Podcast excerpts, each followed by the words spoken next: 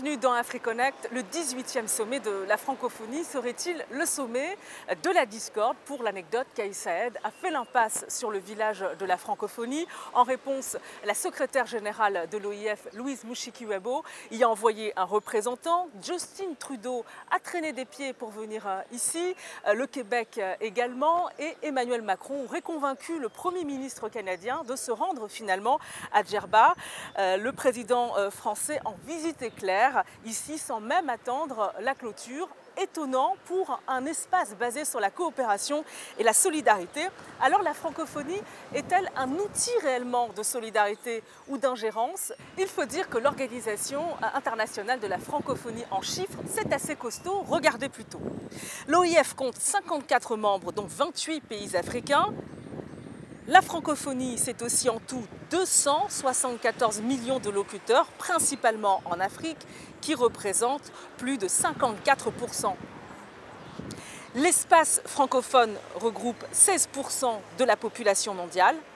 Enfin, selon des prévisions euh, de l'OIF, eh euh, l'organisation pourrait compter 767 millions de personnes en 2060. Regard de ces chiffres, le potentiel de la francophonie il est certain, mais qui en profite vraiment selon vous? Je pense que l'objectif de la francophonie économique, c'est un partage de la croissance, c'est une croissance partagée. Et donc, euh, tout l'espace devrait en profiter, mais c'est au plus dynamique de profiter le plus. Ceux qui profitent de cette euh, communauté de langues, d'avoir la même langue et cette facilité de communication, vont automatiquement euh, créer ou arriver à concrétiser des, projets de partenariat, que ce soit au niveau échanges commerciaux, que ce soit au niveau investissement. Et c'est à, à nous de jouer. Nous, euh, moi, je suis tunisien, je suis industriel et je suis euh, actif sur le plan international et dans la région francophone. Et j'arrive à exporter, à investir et à profiter des avantages qu'offre euh, la francophonie. Et votre regard sur euh, la francophonie euh, plus officielle, celle qui est politique? Écoutez, le politique peut aussi intervenir pour faciliter la mobilité, par exemple, la mobilité des, gens d'affaires. Et, d'ailleurs, je suis membre de l'Alliance des patronats francophones et parmi les propositions que nous avons faites aux différents gouvernements, c'est faciliter l'obtention des visas et, créer un, visa euh, francophone, euh, donc pour faciliter la, mobilité, mais aussi au niveau des accords commerciaux. par exemple, faciliter les échanges et créer des zones de libre-échange entre l'Afrique du Nord et l'Afrique subsaharienne. Ce n'est pas le cas aujourd'hui. nous échangeons en exonération totale avec les pays anglophones de l'Afrique, mais avec les pays francophones, nous n'avons pas d'accord aujourd'hui. Alors, ce 18e euh, sommet, euh, c'est vrai que le Canada avait menacé de, boycotter le sommet. Est-ce que vous y voyez-vous une part d'ingérence? Est-ce que la Tunisie y voit une part d'ingérence ou pas? Écoutez, le, sommet euh, des chefs d'État de la francophonie a été reporté. Et vous savez dans quelles conditions il y avait le Covid et il y a eu donc un report. Euh, après euh, la nouvelle date euh, qui heureusement a été validée, il y a eu beaucoup de discussions, il y a eu des hésitations. Donc effectivement qu'il y ait eu une hésitation de, la part du Canada, bon, c'est mon souci, c'est le résultat. Et, et je pense que le sommet a été un succès. Le pays hôte, la Tunisie et son président Kais Saed ont imposé leur marque. Pas question de faire le jeu des poids lourds que sont euh, le Canada et la France. Écoutez un extrait de son discours d'ouverture. Nous sommes tous conscients aujourd'hui des bouleversements que connaît le monde entier. Comme si le troisième millénaire a commencé en 2022 et non pas en 2020, euh, en 2000 ou en 2001. Malgré tous les obstacles et tous les bouleversements, la Tunisie a honoré ses engagements parce que c'est dans ses traditions de respecter tout ce qu'elle s'est engagée à réaliser. Comme tout le monde le sait, il était question à des moments difficiles, pour des raisons multiples, d'organiser ce sommet à distance, par vidéoconférence, voire même, pour certains, de l'annuler pour l'organiser ailleurs. Mais notre volonté inébranlable, avec l'appui de nos amis, a fini par l'emporter. Nous voilà aujourd'hui réunis à Tunis et à Djerba. justement, euh, puisque la France avec le Canada sont des poids lourds hein, en, termes de contribution financière, est-ce que finalement euh, l'OIF prend un peu plus en compte ces poids lourds euh, que les poids plumes que peuvent représenter les pays du Sud? Bien sûr, la France, a, comme je disais, une position centrale. Aussi le Canada, vous avez vu, même les deux plus grandes délégations au niveau du sommet euh, de l'OIF, c'est euh, les deux délégations françaises et, euh, canadiennes, ce qui est clair. Mais par contre, écoutez, le, continent africain, il connaît un essor important, comme je disais. Les pays africains sont en train vraiment de se développer. ils sont, et lorsqu'on les gens ont plus confiance dans leur pays, dans leur gouvernance, dans leur démocratie, ainsi de suite, euh, leur, voix devient haut. Et c'est ce que je pense qu'il est en train de se passer euh, aujourd'hui, même à, Tunis, euh, à travers le président aussi tunisien, qui a placé certains messages très importants, je pense. Et je, suis persuadé que dans l'avenir, les autres pays aussi de l'espace francophone auront des mots à dire, comme la France ou bien le Canada. Justement, puisque vous dites euh, que les pays africains doivent faire entendre leur voix, euh, euh, il y a peut-être eu un raté quand même, parce que notamment sur le dossier ukrainien qui était à l'ordre du jour, on sait que l'OEF a pris position dans la guerre en Ukraine, alors que la plupart des pays africains ont tenu à rester neutres sur ce dossier au niveau international. Finalement, on se demande à quoi sert la, la, voix des pays du Sud dans une institution où justement les pays africains eux-mêmes sont quand même plus nombreux que les poids lourds parmi les membres. Absolument. Bon, écoutez, sur, ces, questions qui sont un peu délicates aujourd'hui, surtout cette crise ukrainienne, euh, russe. Euh, comme vous savez, la position de la France, elle a dominé, euh, c'est ce qui est clair. Elle, elle, va avec la position de l'Europe et des États-Unis. Bon, oui, certains pays africains, pour ne pas dire la majorité, souhaitaient avoir la neutralité sur, sur ce sujet, mais finalement, peut-être c'est la position de la France qui l'a emporté. Bon, c'est un inconvénient, oui, c'est un inconvénient qu'il faut le prendre en considération dans les prochains sommets pour que les pays africains soient plus entendus dans leur voix euh, et puissent imposer vraiment euh, une euh, démarche cohérente avec la France. la francophonie, elle célèbre aussi son cinquantenaire. c'est une création qui coïncide avec les indépendances africaines. en quoi est-ce que c'est finalement un espace d'émancipation pour les pays africains? Parce qu'on fait très vite l'amalgame entre la francophonie et la France.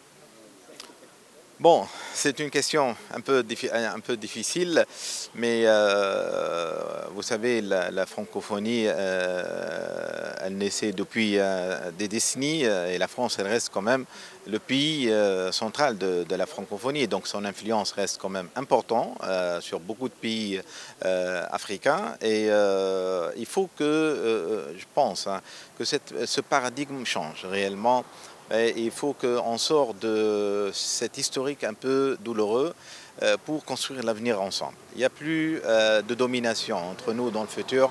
Il faut travailler sur des euh, actions de collaboration gagnant-gagnant. L'Afrique reste comme seulement un continent de richesse naturelle à exploiter. Ce n'est plus du jour ça. Euh, aujourd'hui, euh, l'Afrique est en train de se réveiller, l'Afrique est en train de se libéraliser. Les peuples africains aujourd'hui euh, demandent leurs droits, sur, sur tous les plans, hein, éducation, santé, ainsi de suite. Donc, euh, et, ça aussi, il a créé une grande dynamique en termes de croissance.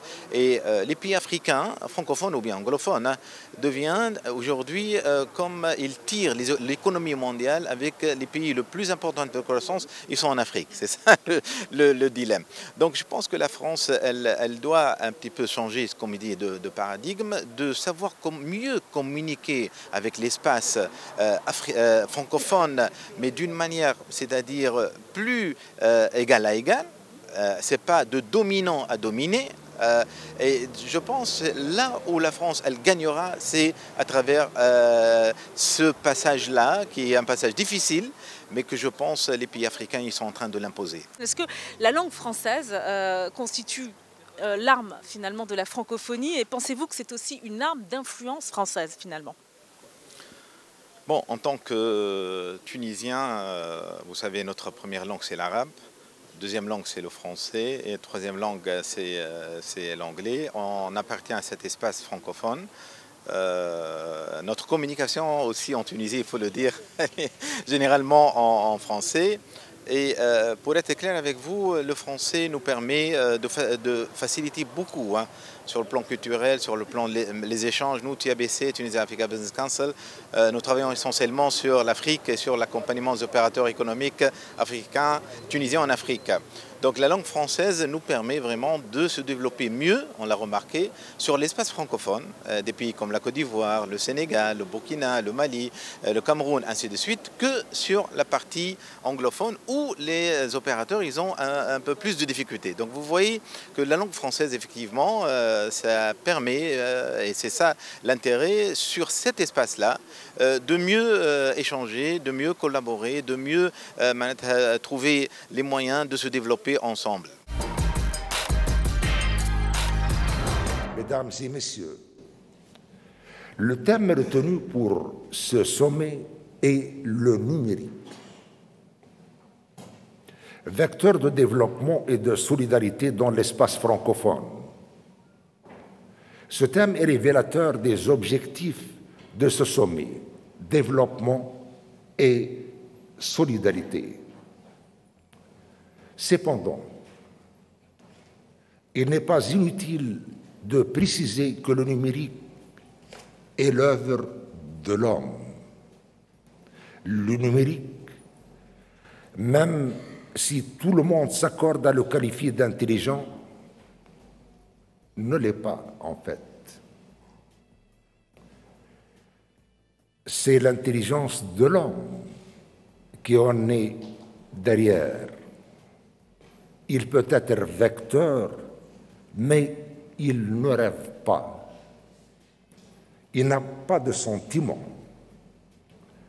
C'est à nous de rêver d'un monde meilleur pour l'humanité tout entière ce sommet, euh, au niveau de la thématique, il y a une stratégie numérique qui a été mise en place. Euh, l'objectif, il est clair pour euh, la francophonie, c'est de lutter contre la désinformation. Et, la France, au moment justement où la France dénonce des campagnes d'influence étrangère, notamment russe, en Afrique, est-ce qu'il s'agit d'un seul et même agenda ou ce sont deux agendas distincts, hasard de calendrier? En tout cas, le numérique euh, l'information, la connectivité entre l'Europe et l'Afrique est très importante, entre la France et, son et l'espace hein, francophone est, très important. Et aujourd'hui, pour être clair avec vous, il y a une guerre euh, d'information extraordinaire sur le continent africain, une guerre d'influence aussi. Hein. et euh, la France, à ce sujet, elle est en train de souffrir hein. elle est en train de souffrir sur certains pays où il y a un sentiment anti-français important.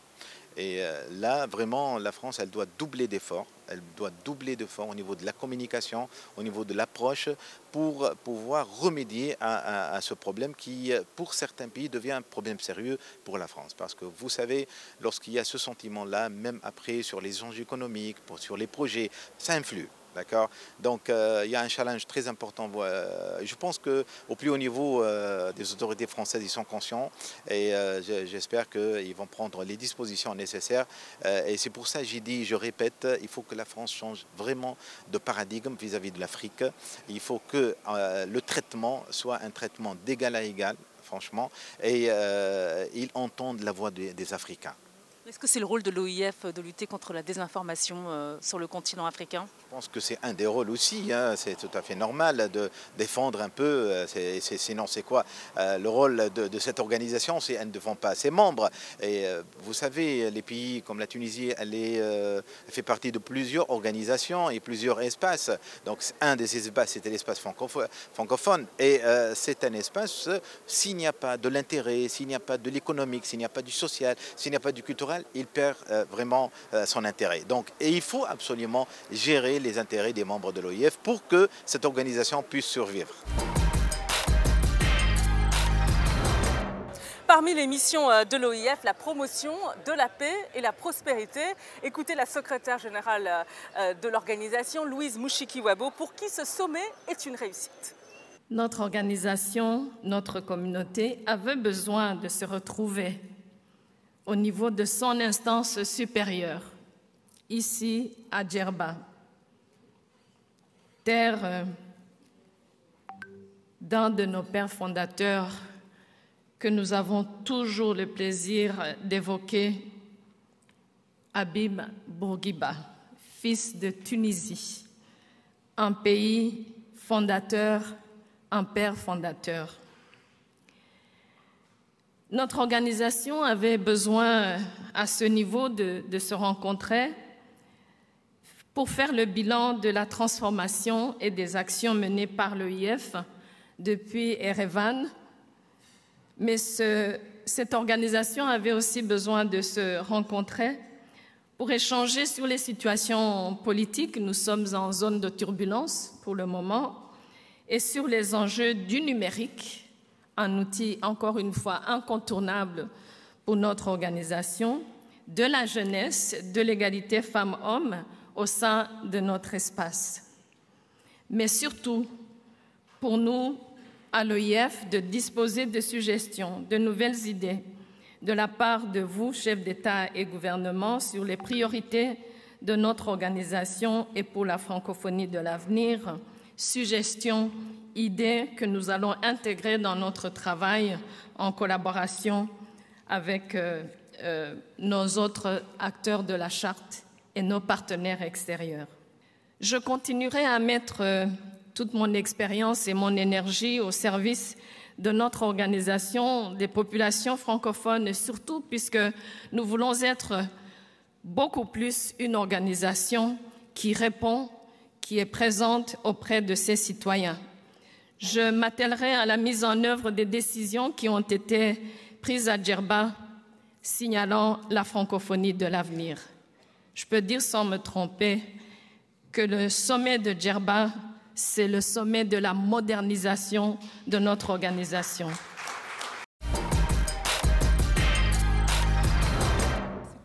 Un, concept nouveau, la francophonie économique. Euh, euh, le concept a émergé à Dakar hein, lors du sommet de Dakar, et on a l'impression que depuis, finalement, c'est un serpent de mer. Qu'est-ce qui concrétise euh, la, francophonie économique? Quels sont les, actes concrets? Tout d'abord, peut-être qu'il y a une phase de, prise de conscience, sans doute. oui, l'importance de la francophonie économique euh, maintenant, euh, il fallait mettre euh, du contenu dans le concept. Je pense que ça a pris du temps. maintenant, je pense qu'avec l'évolution de la situation économique actuelle, je pense que tous les pays ont été impactés par la, crise de la Covid. Voilà la situation entre l'Ukraine et, la Russie et comment ça a impacté nos pays. Donc, nous nous sommes rendus compte que nous avions des atouts, nous francophones, euh, je pourrais donner l'exemple de, par exemple, on a l'organisation pour l'organisation des affaires, parce que l'OADA, et qui regroupe des, des, pays francophones et qui mettent en commun, qui ont en commun, je pense, une certaine pratique des affaires. Ça fluidifie donc euh, les échanges et ça peut faire euh, tâche d'huile. je pense que c'est des exemples comme ça, concrets, qu'on peut multiplier. C'est vrai qu'on peut dire que euh, le Commonwealth peut être euh, un pas d'avance sur la francophonie. Je pense qu'ils ont adressé les questions économiques beaucoup plus tôt. Mais la francophonie, c'est quoi? C'est euh, si mes, données sont exactes, nous avons 800 millions de consommateurs. On pourrait donc, c'est un marché, c'est un savoir-faire Et maintenant, je pense que la prochaine étape, c'est comment faire en sorte, parce qu'on regarde la francophonie, c'est des jeunes, c'est des femmes. Euh, on se rend compte que on peut développer l'entrepreneuriat des jeunes. Je pense que les toutes et moyennes entreprises euh, pourraient être développées dans, dans, cet espace. Et c'est vraiment un atout formidable, euh, jouer de la dividende euh, donc euh, démographique. Je pense que c'est un atout aussi de la francophonie qu'on pourrait donc euh, la pousser. Je pense qu'il faut beaucoup de contenu sur la question de la francophonie économique. Et ça, c'est un élément euh, qui de plus en plus devait faire du sens dans les différents États membres qui font partie de l'espace francophone.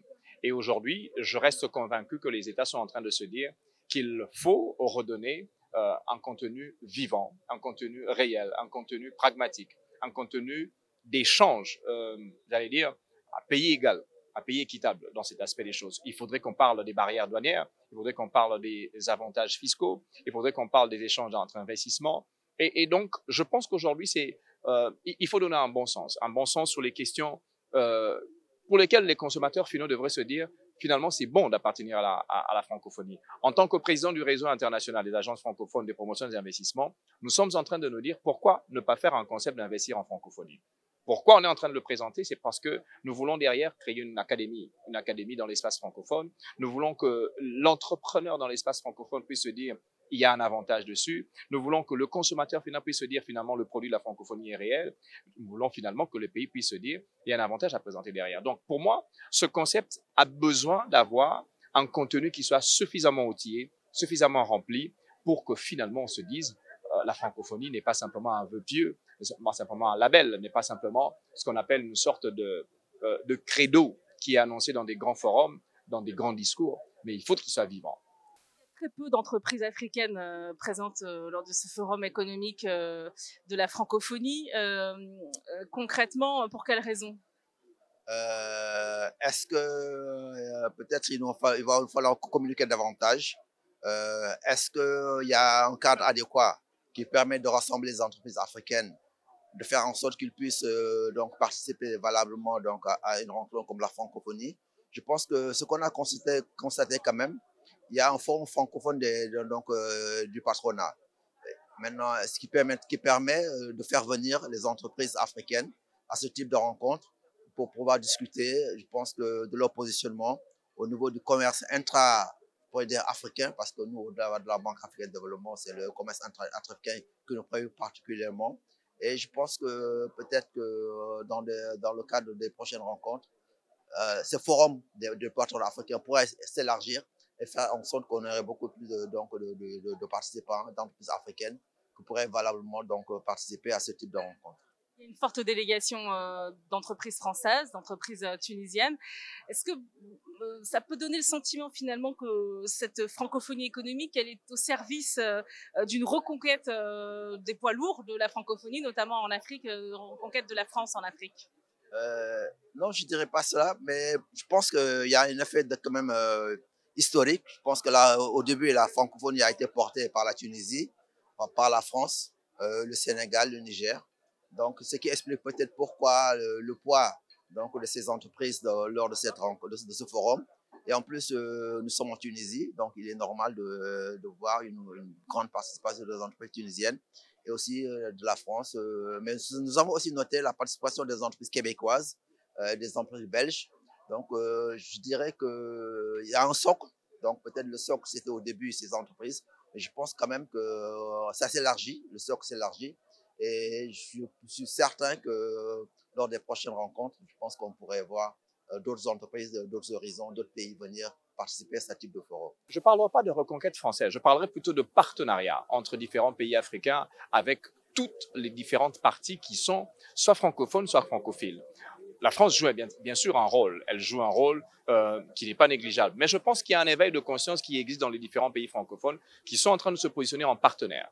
Parce que les échanges commerciaux sont en train de pouvoir définir tous les autres pays francophones en disant nous avons des ressources, nous avons des atouts, il y a un, il y a un avantage comparatif, il y a un avantage concurrentiel, il y a un avantage réel qui est en train de se dire ce que nous avons, les Français en ont besoin, ce que les Français ont, nous en avons besoin. Mais il y a ce qu'on appelle un dénominateur commun qui est la langue un dénominateur commun qui est probablement la culture, certainement.